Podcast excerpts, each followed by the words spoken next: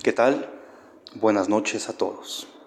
Soy Bernardo Monroy y esto es su podcast Ante la Franja Amarilla, donde damos un seguimiento a las colonias o a los lugares de León, la capital del calzado, donde han ocurrido diversos hechos delictivos. Y por supuesto, le proporcionamos voz a los testigos y a las personas que padecen de la delincuencia. Hoy vamos a recordar el tema que literalmente dio la vuelta a todo el mundo, que hasta portales de noticias en inglés y en otros idiomas se ha seguido hablando hasta el momento. Y fue la masacre en Santa María de Cementos. Esta terrible masacre que se convirtió en noticia a nivel nacional. Los sobrevivientes de esta colonia, que se encuentra pasando la vía del tren, aún están asimilando los hechos. Saben que a partir de ese momento su vida ya no será la misma. Desde aquel momento en que se escucharon los balazos, en que hubo agujeros de bala, en que hubo víctimas. Al día siguiente, la colonia de Santa María de Cementos está repleta de elementos del ejército mexicano. En el ambiente se respira el miedo. La casa donde ocurrió todo, ubicada en la calle Costas del Mar Caspio, entre Alberto F. Daniel y la calle Costas del Océano Pacífico, tiene agujeros de balas. Hay manchas de sangre en el suelo y veladoras, dedicada, dedicadas a la memoria de las personas fallecidas. Esto es lo que dice Laura, quien fue una de las sobrevivientes. De viva voz, este es su testimonio. Pues había un convivio familiar. Solo recuerdo que pasado de las once y media, pues estábamos todos conviviendo de pronto se escucharon como unos, o sea, no balazos, como unos, unos cohetes nada más. Y al momento de que se escucharon, pues todos corrimos hacia adentro. Pero en ese momento, pues escucharon más y más y más, muchos, todos corrimos. Yo solo recuerdo que, ya cuando nos, nos vinimos para acá, pues ya estaban aquí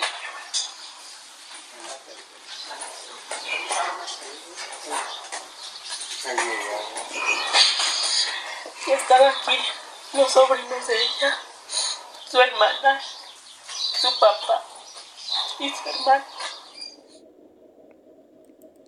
Laura señala que es de Michoacán y está consciente que en León ocurren muchas situaciones serias. Insiste que no se vale que paguen muchas personas inocentes y que los niños ya van a estar sin papás.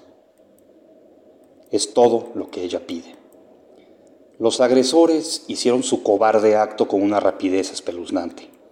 Tenían el rostro cubierto y uno de ellos llevaba una capucha con rayitas de calavera, de acuerdo con vecinos que optaron por mantener su nombre en el anonimato. Los vecinos de Santa María de Cementos saben que el crimen es constante en su colonia por lo que después de los hechos ocurridos en su colonia exigen más vigilancia. Hay robos, hay asaltos y problemas tan serios como el ocurrido la noche del sábado y la madrugada del domingo, como aquella masacre. Suceden cosas que nadie se imagina, dice Ernesto Pérez, habitante de la zona que divide el Boulevard Timoteo Lozano por la vía del tren. Lo cierto es que no es la primera de las masacres que ocurren en el estado de Guanajuato. Desgraciadamente, los hechos en Santa María de Cementos no son exclusivos. Aún se recuerda lo ocurrido en el anexo de Arandas, en Irapuato, durante el 2020, el pleno año de la pandemia. El 23 de mayo de 2022, 11 personas fueron asesinadas y otras 5 fueron heridas en un ataque armado en Celaya. Y tampoco se puede olvidar lo ocurrido en Purísima del Rincón en 2018, cuando en la colonia El Carmen fueron asesinadas ocho personas, entre ellas Alfredo López, padre del alcalde Ismael, Ismael López, que es esto uno de muchos terribles casos que han ocurrido. Pero, ¿qué es lo que opina Sofía Wett? Sofía Wett es la secretaria ejecutiva del Sistema Estatal de Seguridad Pública del Estado de Guanajuato. Ella señaló que no fue un ataque aleatorio esta masacre y ante la pregunta de cuándo van a acabar este tipo de masacres, ella declaró que será el día que se empiece a disminuir el consumo. A menos consumo, menor violencia. A más consumo, más violencia fue lo que ella señaló. Y agregó además que no fue un ataque aleatorio y que se tiene antecedentes y que tiene antecedentes el evento. Pero a final de cuentas, subrayó, será la Fiscalía quien seguirá realizando las investigaciones pertinentes. Escuchemos a Sofía Wett. Bueno, pues comentarle que como ya se ha expresado el gobernador a través de distintas plataformas y de manera personal, pues es un hecho lamentable, eh, no es un hecho común en el municipio de Guanajuato y pues se pondrá a disposición de las autoridades por parte de las autoridades municipales a disposición de fiscalía toda la información que se haya generado a este respecto y yo solamente para la ciudadanía comentarle que no es un ataque aleatorio, no es algo que puede ocurrir de manera indiscriminada a la sociedad. En general tiene antecedentes el, evento y pues eh, en ese sentido tenerlo claridad. ¿Dentro de las víctimas, secretaria, hay quienes tienen antecedentes? Es probable. ¿El menor de edad tiene Es probable. ¿Qué tipo de antecedentes? Lo que comentaba ahorita. Eh, yo si lo quisiera dejar no podría comentarles mucho más porque son, es la fiscalía la que tendría que llevar a cabo las investigaciones. Sobre cómo ocurrió el hecho. No, no fue aleatorio. No es que haya sido una fiesta infantil o una fiesta familiar. Eh, de hecho, pues lo que les puedo comentar al respecto es que forma parte de lo que hemos venido comentando, el tema de rivalidad delincuencial y pues en este caso una agresión muy directa con quien ya se tenía un antecedente. Sobre la mecánica secretaria, sobre cuántos hombres habrían este, generado este, este ataque y bueno, el tipo de actividad que estaban realizando las personas. Bueno, yo creo que esto lo irá eh, determinando la Fiscalía, lo que hay de información preliminar y aquí les voy a echar carrilla algunos, siendo las once y media de la mañana, porque luego estos audios los toman a las 9 de la noche y lo toman como la versión final. Siempre voy a ser muy puntual en el horario en el que se da la declaración para no eh, causar confusión en el tema de las notas.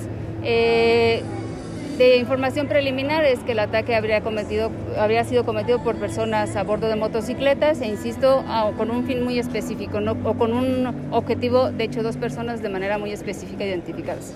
El estado de salud de las personas que son reportadas lesionadas o graves, ¿hay información con relación a De momento habría que esperar, algunas eh, han ido mejorando su estado de salud, afortunadamente. Eh, pero hay que esperar la evolución y el informe respectivo de las autoridades de salud. Se hablaba que una de las víctimas era un líder tianguista, ¿ya tiene conocimiento esto? Yo que tenga conocimiento que sea un líder tianguista no lo tengo en conocimiento. En mi caso particular, por eso insistiré que lo que yo les pueda comentar es preliminar, es la propia fiscalía que en, dado caso tendría que dar la información sobre la identidad y eh, contexto familiar y personal de quienes lamentablemente hoy son víctimas, tanto mortales como lesionadas. ¿Qué mensaje mandaría a las familias que saben que tienen a lo mejor algún, alguno de sus integrantes metido en cosas ilícitas? Luego de este hecho. Esta es una gran pregunta. Sabemos que hoy las dinámicas familiares se vuelven más complejas con el tema del consumo de drogas tanto por el tema del propio consumo como en el tema de una propia participación en, el, en, el, en, la fase de venta, por decirlo de algún modo. Hoy tenemos que cerrar filas en ese sentido. Pueden tener la confianza de que al acudir a las autoridades, primero no hay criminalización, muy a contrario de los que algunos han querido hacer ver. No hay criminalización porque sabemos que hoy las, familias están en un momento complejo en donde, insisto, con quienes van a encontrar su principal aliado o aliada es en las autoridades, porque efectivamente y, no lo hablo en este caso particular, insisto que la Fiscalía es la que lo va a determinar, pero cuando existe la participación de un integrante de esa familia, a la que se pone en riesgo es absolutamente a toda la familia.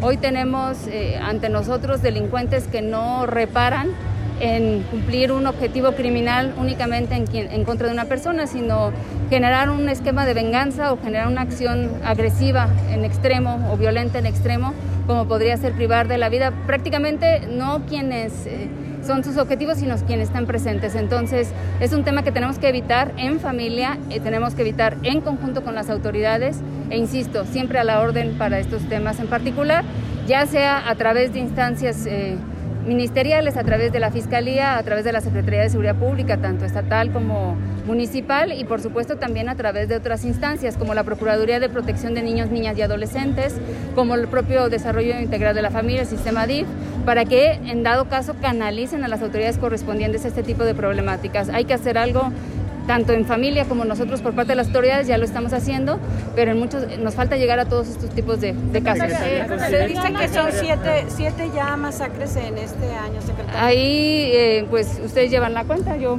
les podría decir que si esa es la cuenta, pues en eso, Sofía, este, tal, eh, el gobernador ha dicho que la estrategia está funcionando, eh, pero si tomamos como referencia solamente el, el número de homicidios dolosos y no tenemos referencia o no se toma en cuenta en el análisis estas eh, masacres que, en donde mueren quienes presuntamente son inocentes de un menor de edad, está funcionando. Puede ser que una estrategia funciona cuando eh, se dan este- estos eventos y los picos muestran masacres como la del sábado. Bueno, de inicio comentas picos. Eh, todos este tipo de eventos en materia de seguridad tenemos que tener la- el, el panorama completo para poder analizar qué tanto hemos avanzado. El año pasado, pues, eh, como lo hemos comentado en diversos en momentos, eh, son más de mil homicidios menos y este año también traemos una significativa reducción, a pesar de que mayo y junio fueron meses complicados. Eh, dentro de los seis primeros meses del año, eh, por, ahí de, de los temas que se pueden evaluar, traemos más de 2.000 detenidos, más de 900 armas de fuego aseguradas, más de 130.000 cartuchos, más de 250.000 dosis de droga. Falta mucho por avanzar, trabajo lo hay, pero mientras creamos, y eso lo digo con claridad, que el trabajo es solamente responsabilidad de las autoridades, que el tema de seguridad es únicamente responsabilidad de las autoridades, vamos a alcanzar la meta, pero vamos a tardar mucho más. ¿Cuándo van a acabar este tipo de masacres como las que comentamos? Eh, este tipo de homicidios, este tipo de hechos extremadamente violentos, el día que empecemos a disminuir el consumo. A menos consumo, menos violencia. A más consumo, más violencia. Entonces, hoy también eh, en casa, en familia, eh, entiendo la preocupación de, padres y madres de familia de este tipo de eventos que pudiera afectar las libertades incluso de sus hijos, pero también la, la invitación a que platiquen con sus hijos e hijas y puedan darse cuenta si incluso hay un propio problema de consumo en su hogar. Secretaria, dentro de la información preliminar que tiene, señala que es un caso no, este, no haya sido. Uno. Y dos, comenta que Barry podría ir dirigido hacia dos personas. ¿Estas personas están entre las personas que murieron o los Lo lesionados? determinaría la fiscalía. ¿Qué lectura nos está dejando el crimen? Que acabo de comentar. Eh, si seguimos por la ruta, a ver, eh, la seguridad se trabaja de la siguiente forma históricamente en nuestro país. Autoridades de, nivel municipal, estatal y federal que combaten el, el- tema de, armas de fuego, la presencia, com- combaten el ilícito, realizan tareas preventivas. Eso es permanente y hay resultados. ¿Por qué están ocurriendo? Y no lo hablo en este caso en específico, que insisto, es la propia Fiscalía la que irá determinando, pues porque hay un interés económico. Estos homicidios no ocurren por un, por un ideal o por un, eh, un tema de doctrina, ocurren porque alguien quiere tener cierto control de actividades criminales y va a pasar por quien sea y sobre, sobre quien sea para conseguir un control de una actividad ilegal. ¿Qué tenemos que seguir haciendo? Seguir trabajando, eh, seguir eh, trabajando en la impartición y la procuración de justicia, pero el gran problema es que eh, ustedes saben que hoy las cárceles de Guanajuato están al límite, están saturadas, eh, que tenemos el, el nivel de aseguramientos más, arma- más alto de todo el país, de acuerdo a los propios censos del INEGI, y este es un tema que continúa. Entonces, eh, ¿qué lectura deja? Que si, insisto, si creemos que es un tema únicamente de la autoridad, nos vamos a tardar más en alcanzar la meta. La vamos a alcanzar, así como el año pasado se alcanzó disminuir el número de homicidios, pero vamos a tardar más.